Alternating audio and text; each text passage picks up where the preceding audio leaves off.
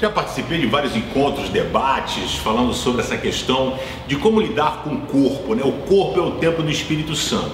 Aí, porque o corpo é o templo do Espírito Santo, você não pode botar piercing, porque vai estragar o corpo, vai furar o corpo. Você não pode fazer tatuagem, porque o seu corpo é o templo do Espírito Santo.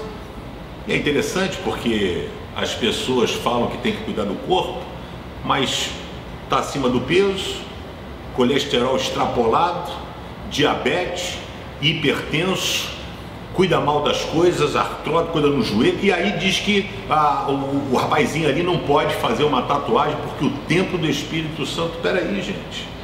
O que a Bíblia fala, né, é que a gente precisa cuidar daquilo que Deus nos deu. E o, o corpo, segundo o apóstolo Paulo diz aqui em 1 Coríntios 6,10, será que vocês não sabem que o corpo de vocês é o templo do Espírito Santo que vive em vocês, ele foi dado por Deus? Vocês não pertencem a vocês mesmos, mas vocês pertencem a Deus. Sabe por que a gente pertence a Deus? Paulo diz, porque ele comprou com alto preço. Ele pagou um alto preço na cruz do Calvário. Ele diz assim: use o seu corpo para a glória de Deus. Cuidado com o que você tem feito. As pessoas se preocupam com centavos e perdem milhões.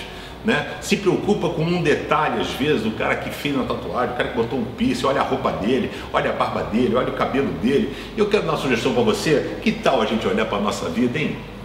Porque quando a gente for para o Beleléu, você vai prestar contas a Deus da sua vida, você não vai prestar contas a Deus da vida de ninguém, viu? Pode relaxar, fica tranquilo. Ah, mas o meu marido, ah, mas o meu filho. Não, não, não. Vai prestar contas a Deus da sua vida e o que você fez. E eu pergunto como é que você está tratando o templo, o corpo do Espírito Santo, porque é lindo, né? Você que já entregou a sua vida a Jesus, cara, você é uma partícula de Deus na humanidade, você tem Deus dentro de você. Faça bom uso disso, honre ao Senhor com o seu corpo, honre ao Senhor cuidando de você mesmo.